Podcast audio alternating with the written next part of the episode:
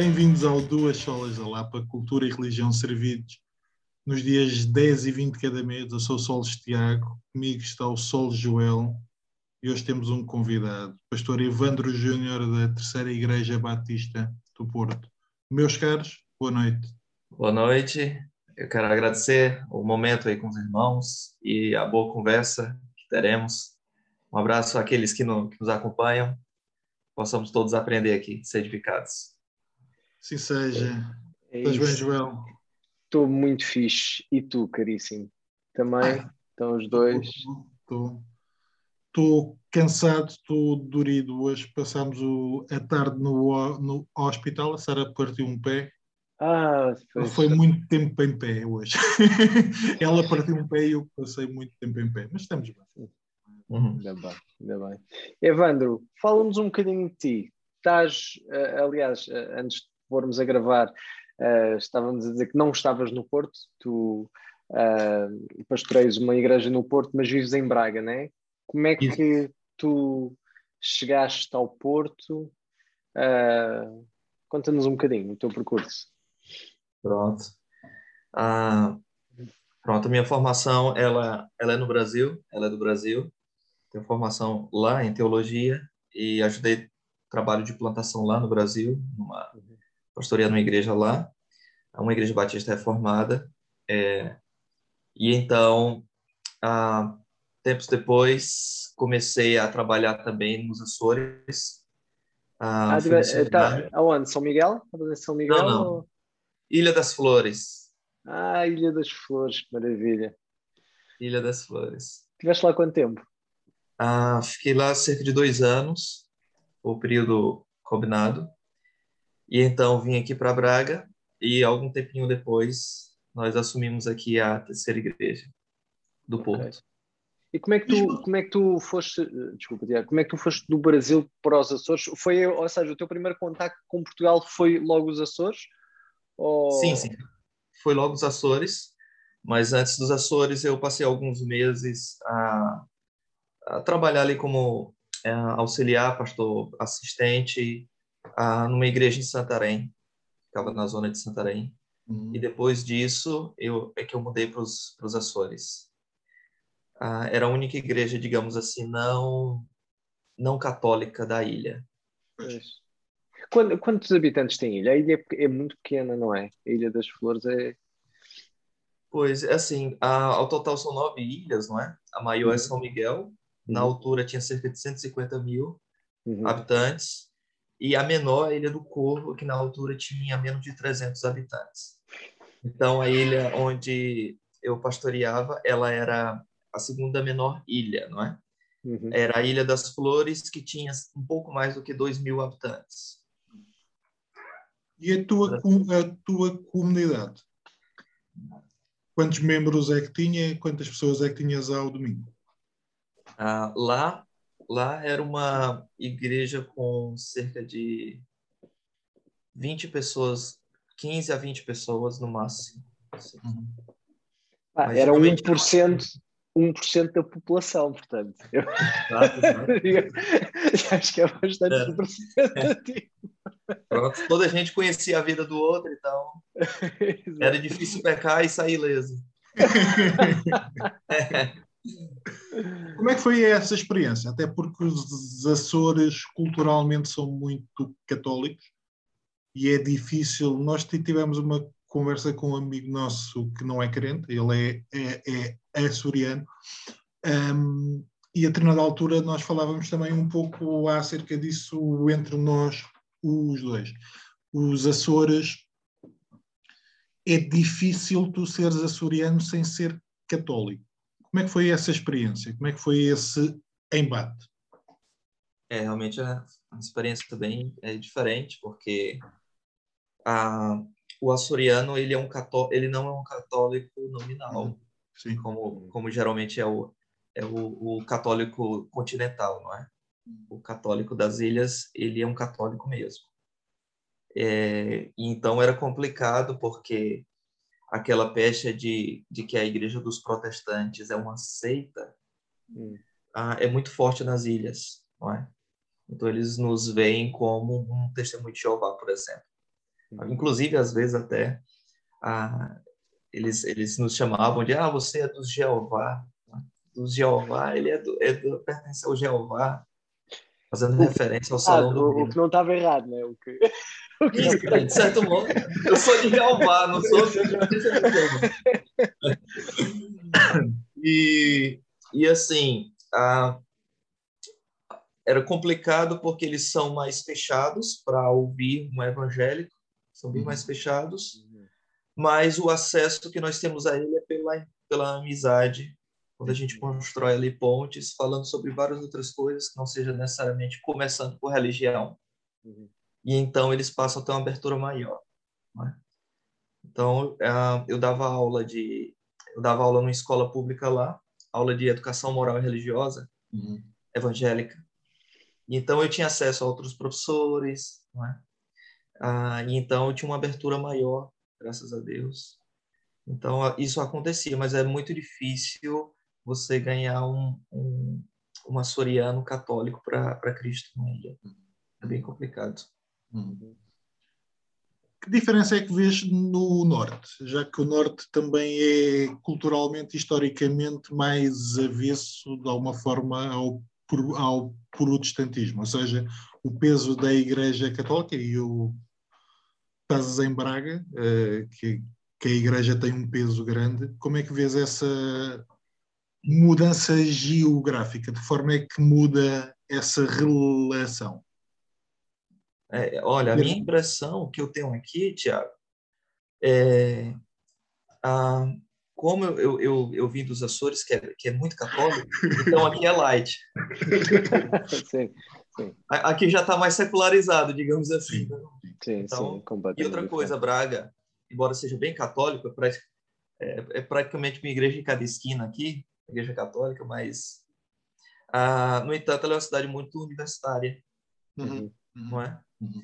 Então, é, é, um catolicismo mais nominal que eu percebo aqui também. É, é então, eu, eu, eu, converso às vezes com, com alguém da universidade, a gente troca uma, um papo aí e, e, corre tudo bem, eles me ouvem mais, tudo isso. Uhum. É tranquilo, eu acho mais tranquilo. Olha, acho que é a primeira vez que eu vou fazer, é, nós vamos fazer esta pergunta neste podcast. Ui, ui, ui. ui, ui, ui. Um, o nosso plano também é passar um bocadinho sobre a homilética, como é que tu preparas pregações, como é que quanto tempo é que dedicas ao estudo e que tipo de estudo é que fazes, mas como é que tu és chamado para o ministério? Olha, como aconteceu a história? Uhum. É isso? Uhum. Sim, sim, sim. ok. Foi uma ação, ah. foi uma ação do Espírito Santo a que tu não pudeste resistir? Foi algo com que tu foste lutando? Foi algo natural? Olha, assim, para mim aconteceu, primeiramente, houve o chamado por parte, eu percebi o chamado por parte da igreja local onde eu pertencia. Então, eles identificaram isso antes de mim. Quando eles identificaram isso, eu não me percebi assim. Então, primeiramente foi isso. Então, primeiramente, é, foi meio que eu tive que ser convencido por outras pessoas por isso. E então eu comecei a ver realmente algumas características ali que poderia é, ser compreendidas como Deus trabalhando na minha vida em termos do pastorado. Uhum. E as coisas foram trabalhando de uma, foram funcionando de uma maneira que algumas portas foram sendo abertas. Então, pronto, veio o seminário teológico, não é? E a igreja não somente me enviou para o seminário na, naquela altura, mas ela também subsidiava os meus estudos. Eu cheguei a trabalhar no seminário. Então, todo o meu ambiente foi se, foi se formando para isso. Depois dei aulas no seminário, começamos a plantação de uma igreja. Ah, enfim, as coisas elas foram se caminhando de uma forma muito, muito espontânea. E depois de um tempo lá, houve o, o, o convite para que eu substituísse o pastor lá nos Açores. E então fui substituí-lo. E na época o pastor lá, ele foi para o Reino Unido. E então eu o substituí nos Açores. E então dos Açores, é, acabou o nosso período lá, o período acordado. Ah, e então a gente aqui ah, em Braga sempre dava assistência, quer seja trabalhando no, é, em plantações, em, em, pequenos grupos de plantação no porto, que nós tínhamos naquela altura também. Ah, é claro que depois que veio a Covid, as pessoas voltaram para o Brasil, enfim, tinha gente da Irlanda também. Ah, então isso foi interrompido, não é? Mas depois eu assumi aqui a igreja e, e as coisas foram se desenrolando e, e, pronto, foi assim. Não teve aquela coisa, é, eu sou ordenado, eu vou, eu tenho um chamado, vou atrás. Não teve isso. Foi uma coisa assim muito espontânea, natural. Assim, natural é. uhum. Tu estás há quanto tempo a pastorear no Porto, Evandro? Ah, eu assumi ano passado, verdade. Hum. Okay. Estava lá antes disso, já estava lá antes disso, antes de assumir eu já estava lá ah, por causa da transição que foi feita. Então, para que não chegasse simplesmente o pastor saísse e eu chegasse certo. no seguinte, então a gente a gente já ficou, eu já fiquei lá um bom tempo lá com a família, ensinando, é, pregando. Ah, e então quando ele saiu, a igreja já estava familiarizada e pronto, e nos formalizou o convite. E teve aquela, aquele momento ali de, de, de assembleia, aprovação e tudo, e, e uhum, pronto. Uhum. E tudo foi confirmado, não é? Ok. Então, eh, voltando se calhar um bocadinho àquilo que o, que, que o Tiago estava a dizer, a nossa, nós há um, já há uns meses começámos, começámos a falar os dois que achávamos que era giro, um, falar com, com um conjunto de pastores que, que venham de contextos diferentes e, e, e, o nosso objetivo é até não só falar com um contexto que nós se calhar até conhecemos um bocadinho melhor que é o contexto batista, mas falar com, com pastores uh, de vários uh, quadrantes batistas, não batistas, exatamente.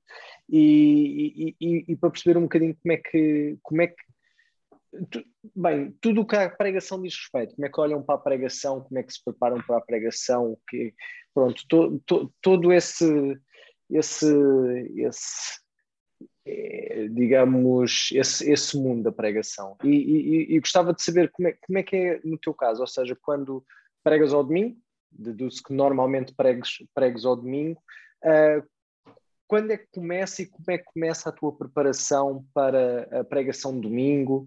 Uh, se normalmente a tua pregação costuma ser mais expositiva, se, você, se costumas ter uma série que, que vais acompanhando, normalmente como é que, como é que isso processa? No vosso caso, no caso da tua igreja, em particular contigo? É assim, é, tem duas, eu acho que ó, o, o, John Stott ele falava uma coisa interessante, ele dizia, uma vez perguntaram para ele quanto tempo ele levava para preparar um sermão, ele disse a vida toda, né? Exato.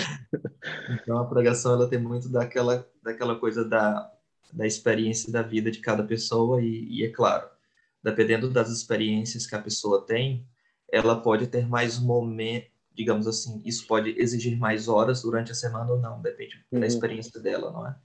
Uhum. Ah, eu acredito que cada cada pregação ela é ela tem um, um ambiente, ela tem um, uma atmosfera diferente da anterior. Então cada texto muitas vezes requer um tempo diferente. Então dizer 30 horas ou 20 horas ou 15 horas semanais às vezes não basta. Então depende do texto. É? Uhum. Ah, eu costumo pregar expositivamente, expositivamente, expositiva e sequencialmente, tá? É, pego um livro, eu exponho os capítulos, primeiramente faço a introdução daquele livro e exponho ali os parágrafos de cada capítulo até o fim. Ah, agora, é, eu também tenho uma afinidade com a pregação textual, eu gosto da, da pregação textual. Não sou adepto da pregação temática, eu acho que ela tem. É, podes, podes definir o que é, que é pregação te textual? Ou seja, expositiva, uh, vou tentar resumir, mas expositiva é realmente pegar no texto, começar, por exemplo, como tu estavas a dizer, pegar num livro da Bíblia e começares capítulo 1, ires versículo a versículo, ou um conjunto de versículos, e pregar sobre aqueles versículos. Textual é o quê? Seria o quê? Uhum. A, pronto, a pregação textual, ela, ela é diferente da, da pregação expositiva, porque geralmente ela é mais curta no texto que ela está trabalhando. A pregação expositiva, muitas vezes, ela pega mais versículos, digamos assim, e vai expondo aqueles versículos, embora não necessariamente ela se limite a um comentário de versículo por versículo. Uhum. Mas, pelo menos, ela pega um todo ali e vai expondo ali as partes daquele todo que é maior. A uhum. pregação textual, ela ela pega um versículo e ela trabalha a teologia, a teologia presente nas palavras daquele versículo. Então, por exemplo, Mateus capítulo 1, versículo 21. E o seu nome será Jesus, porque ele salvará o seu povo dos seus pecados. Então, numa pregação expositiva, a, a gente tra poderia trabalhar da seguinte maneira: Ele salvará, né? ou seja, o agente da salvação é Deus. O seu povo, ou seja, ele não salva ninguém além destes. Deus ele salva somente aqueles por quem ele envia Jesus, a sua igreja. Ele envia, ele salva o seu povo. E ele salva o seu povo, aí vem um terceiro ponto, por exemplo, dos seus pecados, ou seja, aí a gente trabalha aquilo dali. Não, o texto não fala que ele salva as pessoas do inferno, embora seja uma realidade. Ele não veio para salvar as pessoas das doenças, salvar a pessoa da pobreza. Ele veio para salvar as pessoas do pior mal que existe, que é os seus pecados. Então, ele vai trabalhando ali. Spurgeon, ele fazia muito isso, por exemplo, no texto de, João 3,16, ele trabalhava mais ou menos dessa maneira. Ah, Deus amou o mundo de tal maneira que deu seu Filho ingênito, né? para que todo aquele que nele crê não pereça, mas tenha vida eterna. Então, ah, o maior amor que existe. Aí ele falava, né? É aquele que mais ama, Deus, Deus amor. Uhum. A, o, a maior intensidade do amor, de tal maneira, a maior dádiva que deu seu filho, uhum. a, a mais benéfica consequência, é, é, tem a vida eterna, enfim, vai trabalhando a teologia ali. Então, dá para conjugar o sermão textual e ao mesmo tempo fazer uma pregação expositiva ali, porque até você chegar naquele versículo, você tem que explicar onde aquele versículo está inserido. Uhum. É? Uhum. É uma coisa não exclui a outra. Estavas a falar das pregações temáticas, estavas a dizer de alguma forma que não te identificas tanto com elas. Explica-nos um bocadinho porquê. É, a pregação temática geralmente ela, ela, ela começa a partir de uma ideia, não é? de uma ideia, às vezes uma, uma ideia teológica, uma ideia de prática da prática cristã, ela procura um versículo para justificar essa ideia. Só que essa ideia é muito ampla, então ela precisa de mais do que um versículo. Então você vai procurando versículos para justificar essa ideia. Por exemplo, a, a felicidade cristã. Então eu procuro a felicidade cristã, vou pegar um versículo que fala sobre amar a Deus felicidade cristã, vou procurar outro versículo que fala sobre amar o próximo. Enfim, eu pego vários versículos para poder sustentar aquela, aquele tema. O problema com isso é que, geralmente, esses versículos que eu uso, eu vou fazê-lo para justificar o tema, e eles, esses versículos eles não são justificados pelo seu contexto.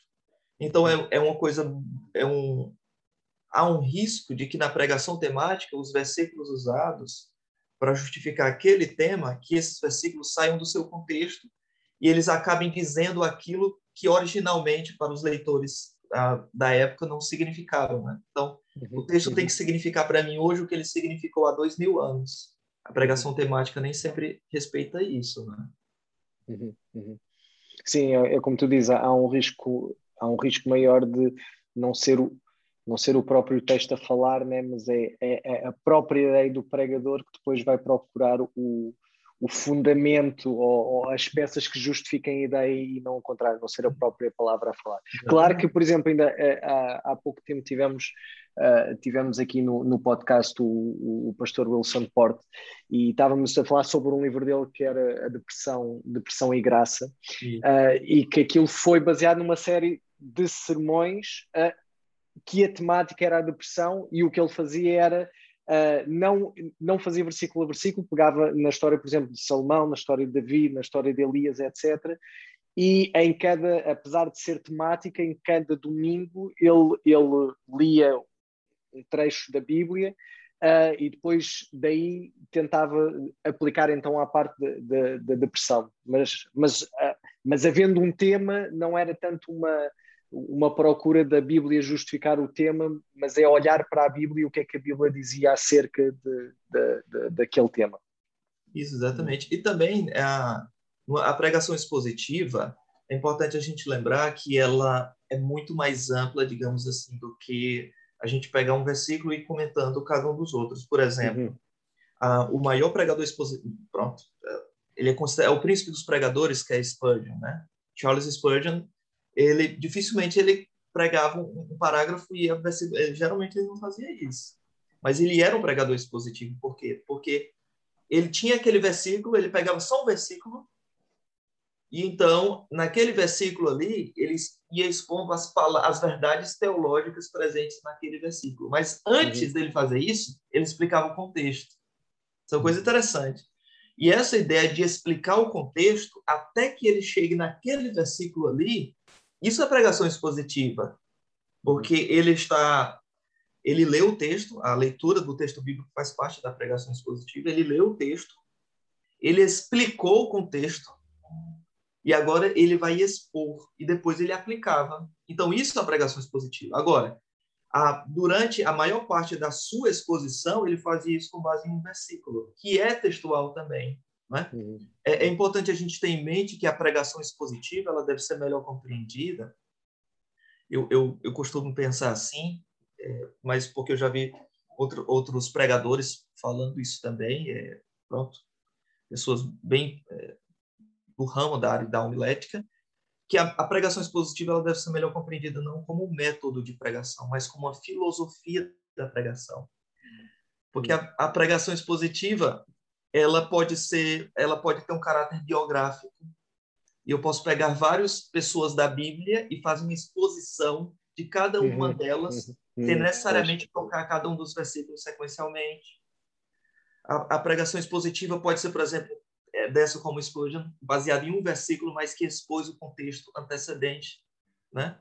Então, ela é melhor compreendida como uma filosofia de pregação. Se você tem um texto e você explica aquele texto e você aplica aquele texto, já tem uma, uma, uma pregação expositiva aí, não é? Uhum, uhum. Qual é? Estás em alguma série hoje? Na tua igreja estás no meio de alguma série? Estás a... O que é que estás a pregar à tua igreja, Ivan? Ah, agora eu estou a pregar é, primeiro aos Coríntios. Corajoso, é corajoso. É desafiante, exatamente. Curiosamente, primeiro aos Coríntios foi. Uh, uh, não quer mentir, mas acho que não estou. Se não foi a primeira, foi logo a segunda, a segunda série de sermões que eu apanhei quando uh, comecei a assistir na Igreja da Lapa. O Tiago Cavaco estava a pregar há 10 anos, 11, 12, ai, 12 anos, se calhar, 12 ou 13 anos atrás, na, ainda não era a Igreja da Lapa, mas era primeiro aos Coríntios. E mudou a minha vida. Tenho muito. Sou, sou um grande apaixonado por primeiro aos Coríntios, por causa disso. Faz muito boas memórias. Mas voltando um bocadinho ao que, ao, ao que tu estavas a dizer, então como é que é o teu método de preparação? Estás em primeiro aos Coríntios, como é que é a tua semana de preparação da, da pregação? Em termos de horas, como tu estavas a dizer, muda, né? Mas se pudesses traçar assim um fio, qual é que é eh, a forma com, com que tu normalmente preparas a, a pregação? Eu começo na terça-feira a elaborar minhas pregações, porque o domingo domingo é o dia que o pastor mais é o dia do Senhor que o pastor mais trabalha, né? e segunda-feira é geralmente é, é, dia de São Pastor, é dia que os pastores folgam, né? dia de São Pastor. Então, assim, eu começo na terça-feira e eu começo, uh, eu leio aquele texto, é, é, aquele texto que eu vou pregar, eu leio ele em português, é, na maioria das versões possíveis, na maioria das versões bíblicas, das traduções bíblicas possíveis, né? E depois que eu, eu tenho essa gama de possibilidades de tradução, aí eu vou para o texto original, vou para o texto grego. Hum. Aí, então, no texto grego, eu vejo em que, que aquelas traduções elas se justificam ou não. Então, depois que eu vejo ali no texto grego, e, e agora eu tenho uma afinidade das traduções mais do, principalmente a partir do texto grego como referência, uhum. é que eu vou escolher as melhores, digamos assim, a melhor tradução dos meus pontos.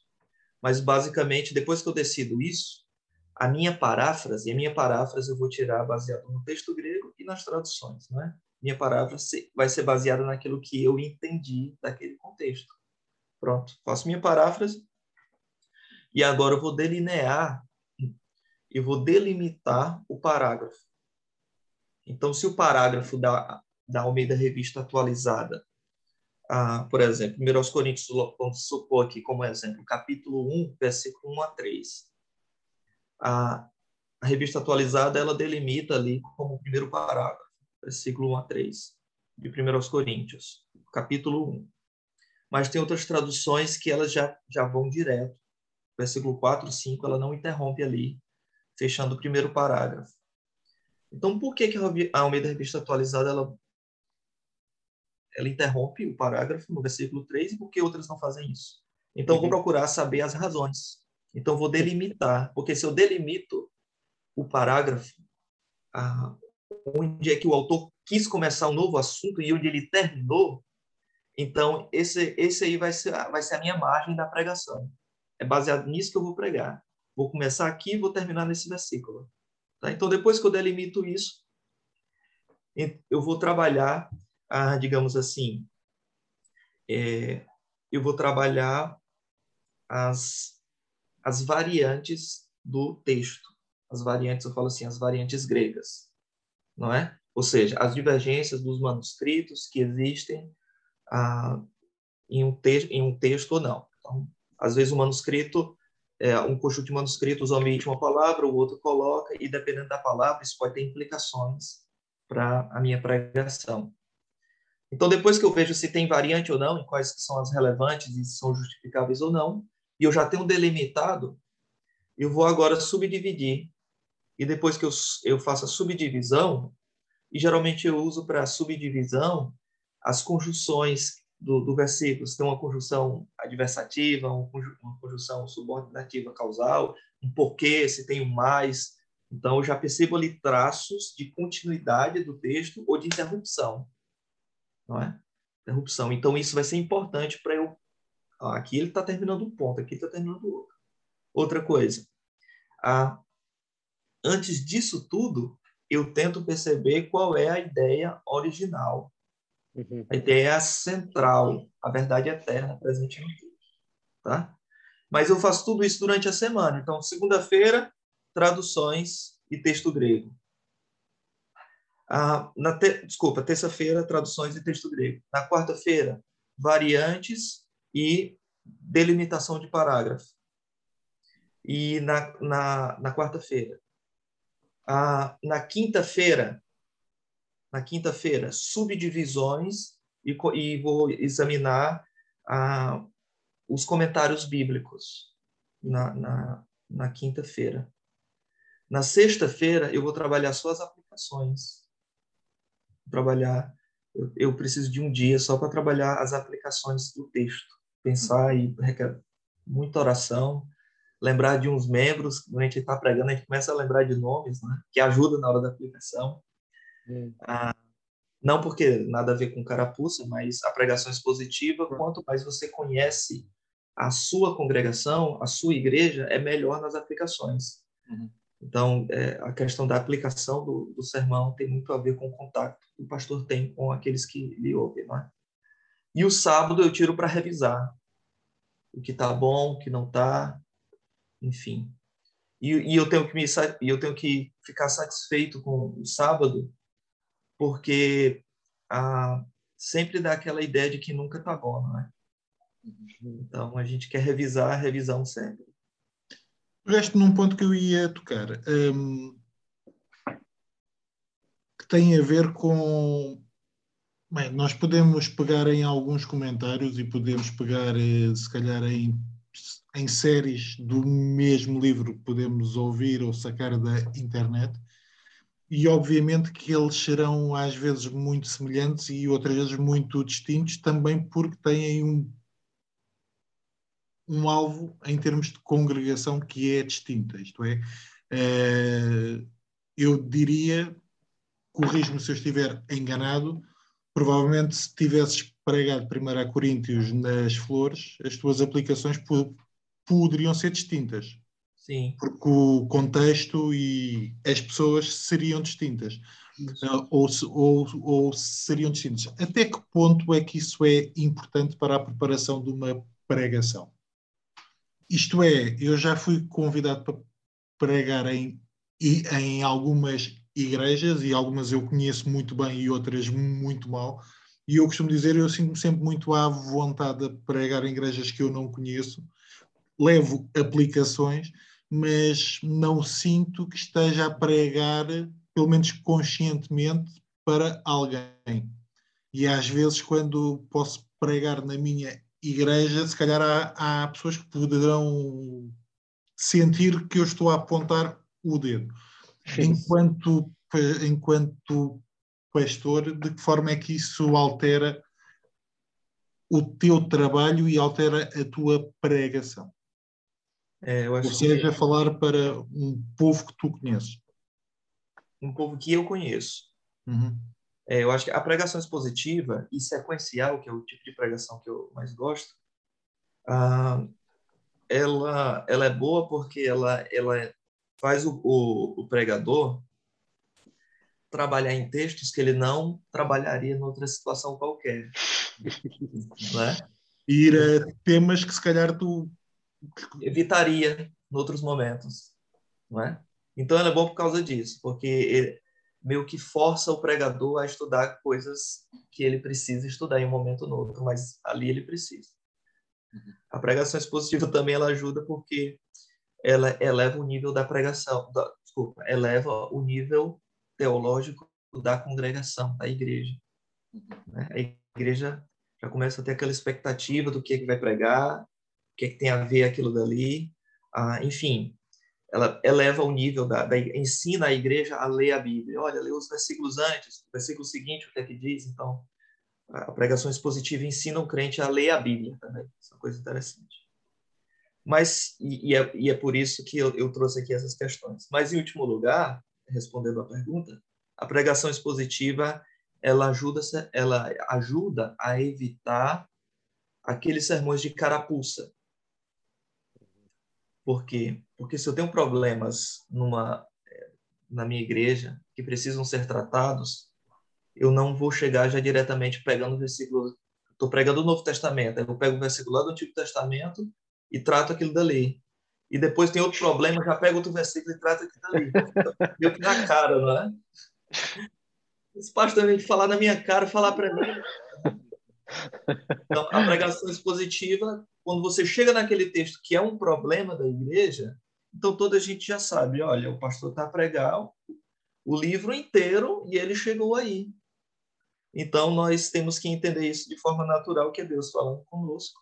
E o pastor está apenas sendo fiel à, à palavra de Deus, não é? Agora, isso suaviza, isso ajuda. Mas, às vezes, tem momento mesmo que você vai precisar ah, falar de uma forma muito clara, não é? Uhum. E aí é que entra a questão da intimidade do pastor com a igreja. Eu acho que tem coisas que requer muito tempo para que um pastor fale para a igreja, requer uma convivência de mais anos para que ele toque em alguns assuntos. Então, eu acho que isso requer sensibilidade. E, e, e assim, se você prega para uma igreja que você não conhece, você pode fazer aplicações, digamos assim, mais gerais, não é? Ah, e numa igreja local que você é o pastor, você tem que ser mais específico em relação a muitas coisas. É claro que hoje a questão da internet, às vezes a gente percebe alguém pregando e o culto é transmitido e às vezes dá aquela sensação de que ele está pregando não é para sua igreja, é para quem está assistindo em direto. Isso é ruim, é? Isso é ruim. Eu tenho que a pregação é para minha igreja e alguém assistir em direto, assistir online a, a, transmissão da pregação, isso é um incidente, digamos assim, entre aspas. Né? Então eu acho que é uma sensibilidade aí o que é que o pastor vai falar na hora das aplicações. Uhum. Uh, falaste um tema, por acaso, uh, que uh, estavas a dizer de, de, por causa da transmissão, de repente, não estás só a falar para a tua igreja. Que, ao, mas também há, há, sempre essa parte evangelística numa pregação que se faz, não é mesmo? Porque a igreja, deduz que tua, seja como todas as outras igrejas protestantes, pelo menos que têm as portas abertas para quem quiser entrar, entrar. Tu tens alguma preocupação do teu lado nesse sentido também? Ou seja, na pregação que estás a fazer, não ser ou demasiado virada para dentro, ou, ou, ou simplesmente não querendo pôr de palavras na tua boca, como é que é? Como é que é para ti? Como é, como é que isso se processa? É, é assim, a, os cultos da nossa igreja, por enquanto, eles não são transmitidos online, em direto. Então, eu não tenho, digamos assim, que lidar com isso com frequência. Mas, assim, eu já preguei em momentos que o culto foi transmitido online. Então, o meu que ficava, assim, é, dividido. Tenho que falar isso aqui para a igreja que está me ouvindo, ao mesmo tempo para os de fora. Uhum. Ah, é assim, a questão evangelística, eu, eu, eu costumo pensar que ela deve estar presente em toda pregação. Uhum. Toda pregação, a, a, o, o, pregador ele deve é, ter, pressupor que não necessariamente todos ali que escutam naquela igreja são crentes regenerados. Então, em um dos pontos da pregação, em um dos pontos da aplicação, ou dois pontos da aplicação, eu, são a prática minha, eu costumo falar da necessidade de conversão, da, de arrependimento, tudo isso, eu costumo fazer isso na aplicação para aquela, para a igreja. E quem me ouve de fora, é, ouve isso. Então, eu não falo basicamente para aquelas pessoas que me ouvem de fora, eu falo para a igreja e quem, quem me ouve de fora, eu, eu penso que isso daqui vai servir também para ela. Mas eu, eu, pretendo, eu gosto de focar mais naquela pessoa ali que está que tá presente, sabe? Essa é mais a minha, minha ênfase.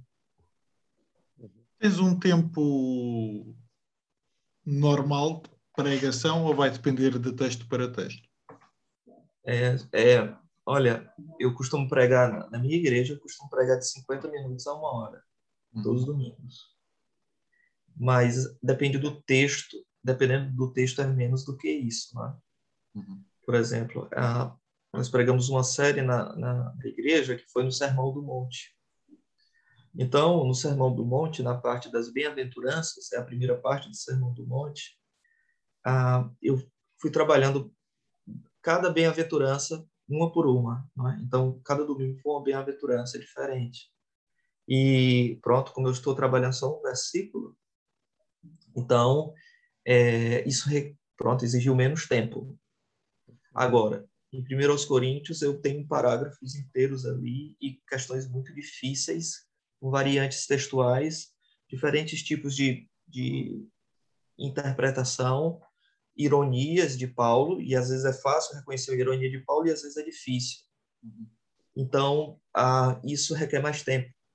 Então, geralmente, é, versículos pequenos, ou, ou um versículo, dois versículos, eu, eu, é, eu costumo ser menos do que uma hora, assim, 40 minutos, 45 minutos no máximo. Assim. Mas depende do texto, não é? Apocalipse, então, então requer mais tempo. É Olha, estou curioso. Grandes, tens assim uh, pregadores que te inspirem uh, na tua forma de pregar? Ou seja, uh, se eu ouvir o Evandro a pregar, vou dizer, epá, isto, isto é mesmo o Evandro a pregar, sou a mesma a Evandro a pregar. E, e perceber, ou seja, se tu tens, se tu achas que que já tens um, um certo estilo próprio, se tem, uh, desenvolveste um certo estilo próprio na, na, forma de pregação e também saber se, que pregadores é que te influenciaram ou que te influenciam, ou pregadores que tu gostas e etc. Pondo assim, ou seja, eu ponho esta pergunta, eu, eu sou músico e como músico uh, há músico, uh, estou a pôr isto quase na mesma, na mesma forma, né? há músicos com, com, com que eu olho que tocam o mesmo instrumento que eu e que eu me sinto mais inclinado e, e, tento aplicar baseado também no que aprendi deles, de alguma forma, estás a ver? É, nesse sentido. É, é sim, a, assim, a gente tem a, a inspiração, não é? Hum. é? Quando a gente começa a pregar, então, isso, isso, é de cada... Acho que todas as pessoas que, estão, que, que pregam já passaram por isso, ou estão a passar por isso, né? mas assim, há alguns anos, ah, logo no início, é, eu, a gente sempre imita alguém, a gente sempre imita a nossa inspiração, né? sempre. E logo no início, logo no início, já faz anos aí, a minha inspiração é alguém que, digamos assim, já está fora dos arraiais, arraiais da ortodoxia. A minha inspiração na altura era em termos de, prega, de entrega do sermão, a preparação e a entrega, não necessariamente o conteúdo, que na altura até que era bom, mas depois ficou ruim, que era do Ricardo Gondim. Ricardo Gondim, há, pronto, há mais de 10 anos aí, ele era ah, um grande pregador, um grande pregador mesmo. Enquanto ele pregava, dava para a gente perceber a estrutura do sermão bem, bem certinha, a aplicação não era forçada, ele não falava com demasiada frieza acerca de assuntos importantes, mas também ele não era sensacionalista em ficar fazendo postação de voz ou coisas assim. Ah, embora fosse ah, da Assembleia de Deus, fosse carismático, claro que depois ele mudou, foi para outras teologias complicadas, mas ele para mim era um padrão homilético. Uhum. Ele para mim era assim. Ah, depois, é, depois, então, gosto bastante do Reverendo Augustus. Aí dele já gosto não somente da estrutura, mas da própria do próprio conteúdo, não é? Uhum. E de Hernandes, do Reverendo Hernandes. Ah, no início eu imitava alguns deles, assim, morro de vergonha quando lembro. Morro de vergonha. e, é o que tu dizes, faz parte, né? Faz, faz, parte do crescimento, faz mesmo parte. De... É, pois é. Eu tenho, eu tenho pena da, das pessoas que me ouviram na época, coitado. Né? Mas assim, a gente, depois de um tempo, o ideal é que a gente pegue o nosso estilo próprio e depois que a gente pega o nosso, nossa própria identidade, o nosso próprio perfil de pregação, então aquela outra pessoa continua sendo a nossa inspiração, mas não vai soar meio que, sei lá, o reverendo Augusto Nicodemo Júnior, mirim, pregando sobre aquilo dali, não é? Uma coisa mais, mais natural. Deixa-me é deixa pegar aí e tentar. Hum,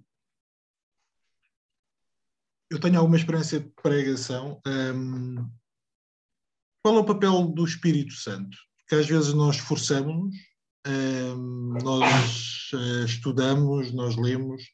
Um, aquilo que tu há bocado dizias, tu nunca estás satisfeito, ou, ou, pelo menos desta entender, parece que há uma, uma insatisfação para com o texto que preparaste, uh, e eu já senti muitas vezes que, o, que a qualidade do texto foi utilizada de forma muito abençoada por parte de Deus. Ou seja, eu tenho consciência que aquele texto não estava ao nível que eu queria, mas que o Espírito Santo, de alguma forma, o usou para abençoar pessoas de uma maneira que eu não estaria à espera. Uh, qual é. De que forma é que tu olhas para, para, para, para isso? Ou, ou seja, o teu trabalho durante a semana, a tua organização, uh, de uma forma zelosa, mas depois qual é que é o papel do Espírito Santo e como é que tu olhas para o papel do Espírito Santo ao domingo durante o tempo que tu pregas? É, assim, eu, eu, eu acredito que a, a, a confissão a confissão helvética, a segunda confissão helvética, ela falou uma coisa muito interessante sobre, na parte de bibliologia lá, sobre a doutrina da palavra de Deus, tem um momento lá que ela, trabalha, que ela fala sobre a pregação. E ela fala uma coisa meio que pode causar escândalos, escândalo para alguns, mas isso, isso é verdade. A segunda confissão helvética, ela fala assim, que a pregação da palavra de Deus é a palavra de Deus. Então, coisa interessante, não é? Ou seja, é Deus falando diretamente ali com, com as, as ovelhas, não é? Como é, Calvino dizia que o púlpito é o trono pelo qual Deus rege a sua igreja. Então, ah, eu acho que a gente crê na soberania de Deus na soberania do Espírito, durante a entrega do sermão, eu acho que crer na ação do Espírito Santo durante a entrega do sermão, é, é, ele é suficiente no sentido de que ah, é ele que nos dá, é ele que me concede calma, que uhum. pode me conceder calma ah, na hora da entrega e depois da entrega do sermão. É? Porque a gente, pelo menos eu, eu sempre fico nervoso, mas assim, a gente vai ver no decorrer da história da igreja, mesmo homens muito dependentes do espírito Spurgeon, a autobiografia dele dizia que às vezes ele chegava a vomitar uhum. enquanto ele se dirigia até o púlpito, né, da, do, do tabernáculo metropolitano para pregar. Então, olhem aí. Ah, muitas vezes, e ele subia aquela escadaria falando sempre a mesma coisa. Eu creio no Espírito Santo. A cada degrau que ele subia, o púlpito ficava bem alto ali, ah, meio que trepado ali numa parede, e a cada degrau ele falava a mesma coisa. Eu creio no Espírito Santo, eu creio no Espírito Santo, eu creio no Espírito Santo. Até chegava lá. Às vezes ele vomitava de nervoso um pouco antes da pregação a ser trazida ali. Então eu acho que isso demonstra dependência do Espírito Santo. Em, em vez de demonstrar falta de confiança, é, é, falta de confiança em Deus, eu, pelo contrário, eu acho que a Spurgeon ele se preparava tanto que ele sabe que no fim das contas não depende dele. Eu acho que a gente tem que tem que se preparar o suficiente para no final ter a certeza de que no final das contas não depende de nós, não é? Uhum. Né?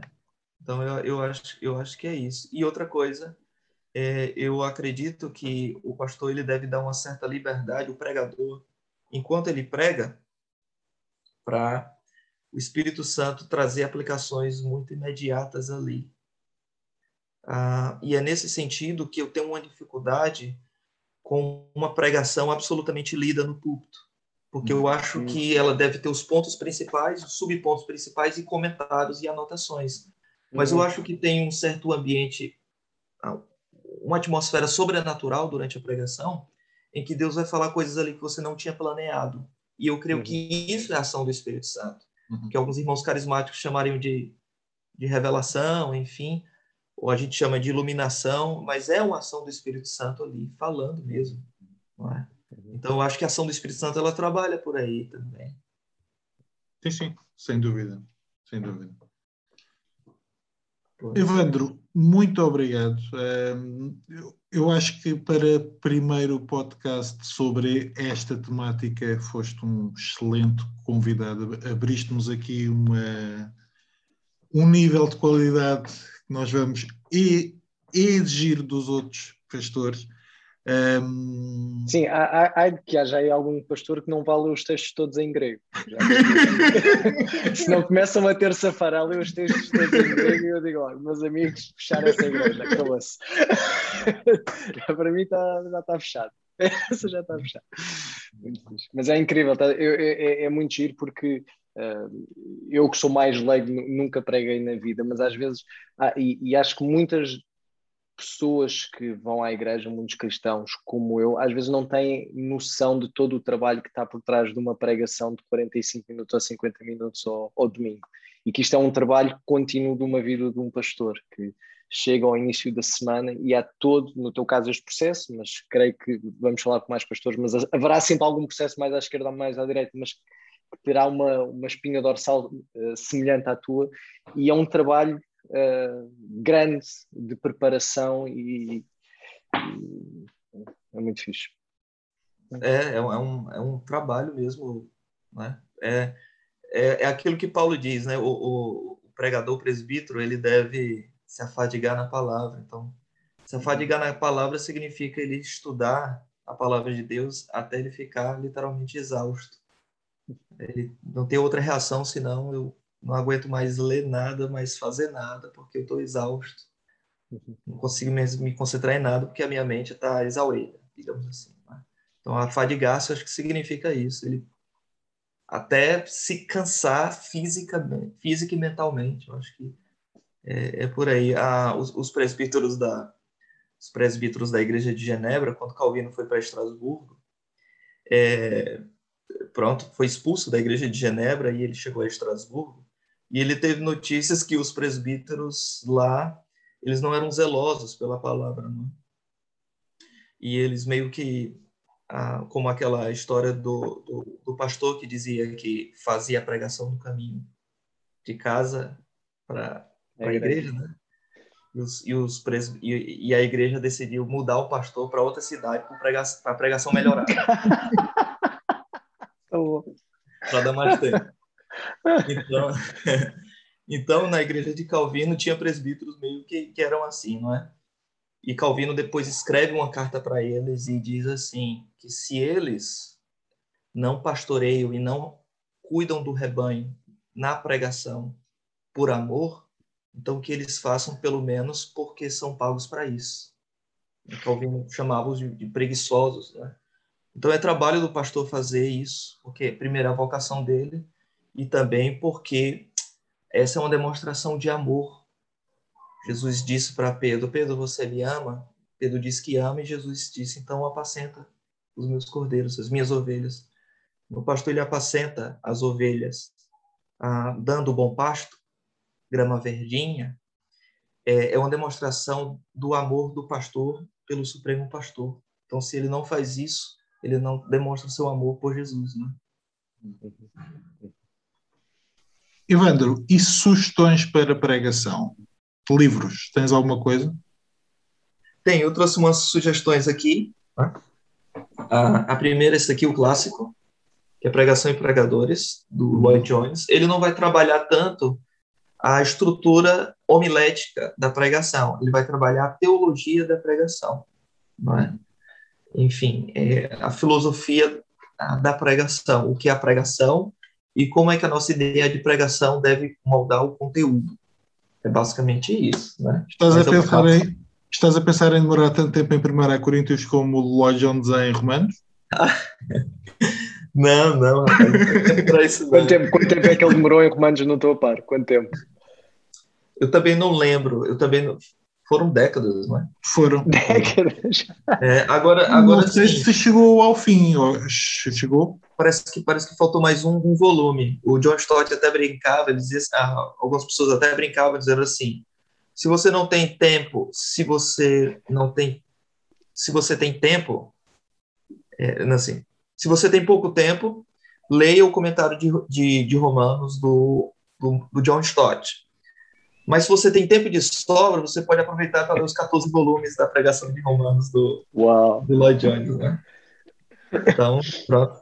Ah, ah, mas isso era uma prática dos puritanos, né? Então, os puritanos eles passavam 40 anos no, em um texto. Tem um caso de um puritano que passou 40 anos num texto e em um deles, por exemplo, naquele texto de Romanos de Efésios capítulo 2, mas Deus sendo rico em misericórdia, então, esse mais, ele, ele passou 600 páginas mais de Deus. Uau!